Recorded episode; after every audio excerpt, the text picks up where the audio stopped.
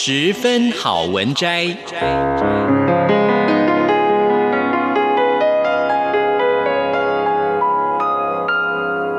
十分钟的心灵补给站。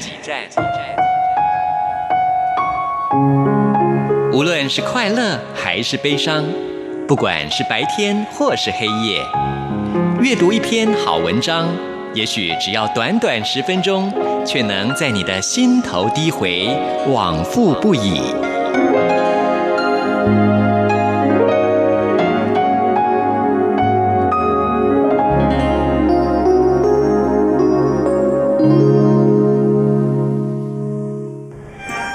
盆地里的空气像是凝结的水汽，悠悠堆积如山，让整个城市宛如温室，连呼吸都是热乎乎的氤氲。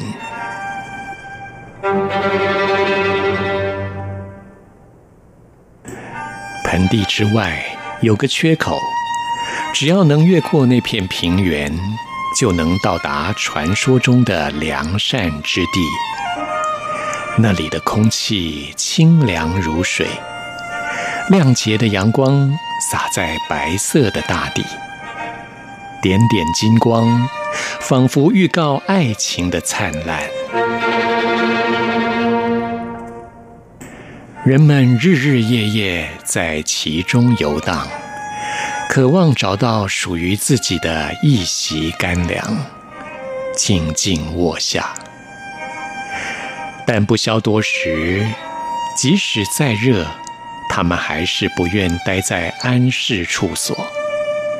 有一种来自夏日星空的呼唤，燃起火花，热气对流，进入循环状态。滚烫的身体不断涌出汗水。澎湃如涌泉。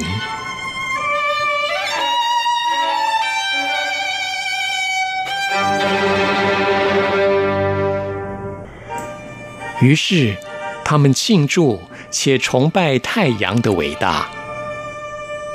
唯有如此，他们才能感觉自己生命的存在。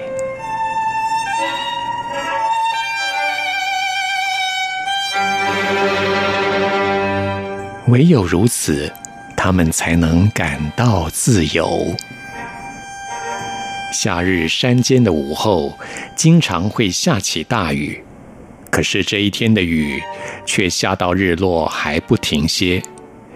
这是我抵达寺庙之后第一次觉得心中烦闷不已。厚厚的云覆盖着整个山脉，轰隆不绝的雷雨声回响着整个山祸间。房子后参天的林木也遭到了强烈的撼动。平日清幽的寺院笼罩在不安的氛围中。我书看不下，又无法出去散心，只好在房里静坐，在房里冥想，进入了禅定的状态。也不知过了多久，我眼睛张开，看到窗外山雨依旧。可是心中的烦闷已经一扫而空，无挂无碍。我突然想起清晨在寺院墙角那簇正盛开细小淡紫色花的含羞草丛，那卑微的生命，经过这番暴雨，明晨当更焕然一新，充满生意吧。佛寺的用水来自于寺后山上的活泉。涓涓细泉储存在山上的一座水塔里，然后用竹管接引到寺院来。寺后有一条小径通往水塔。在离开佛寺的前一天，我忽然心生前往源头去瞧瞧的念头。走到山上，那已经不成为一条路了，不但崎岖窄小。很多路面都长满了淹没膝盖的荒草，寸步难行。我一边拨开拦路的荒草和斜生的枝柯，一边挥着汗，登山的兴致却是越来越浓。偶尔可以听到五色鸟清脆的啼声，以及鹌鹑竹鸡低沉的叫声。还见到两只互相追逐的松鼠从草丛间跳过眼前。就快抵达水塔附近，我更看见一只羽毛艳丽的长尾雉鸡，优美的凌空飞逝。或许这里只是一片荒野，渺无人迹，可是却在静谧中隐藏着生命跳动的气息。这里的极端静谧，让我放轻了脚步，让我一再屏息。只是在这辽阔的林野里，我的出现又引起什么惊扰吗？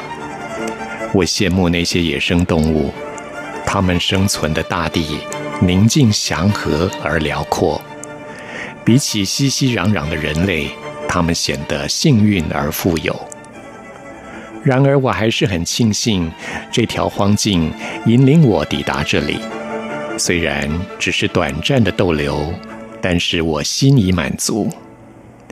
或许曾经有一只山鹿或野羌，也在我俯身的地方垂手喝过几口甘泉。至少。我确信有一只松鼠或山鸟曾经这样生活过。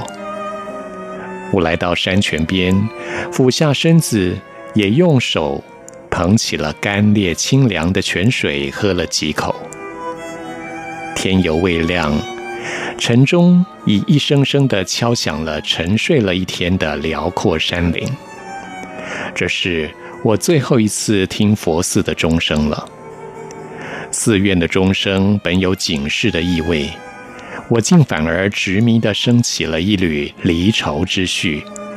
可是说也奇怪，等我慢慢地离开佛寺之后，我竟然也能够完全平静下来。我不再思考是否能够再次造访，我已经领悟，这完全是一种机缘。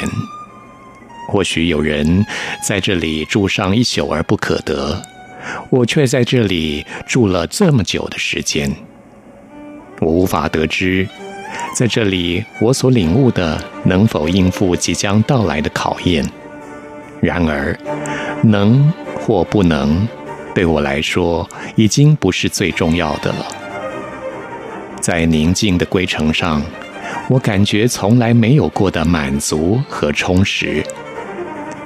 对于在夏日的焰火中飞行的鸟儿来说，在这块福地洞天里栖息，这样不算短的时日，可以说是人生最大的造化了。以上为您播讲的是《夏日焰火》第十二章，谢谢聆听，我们下次再会。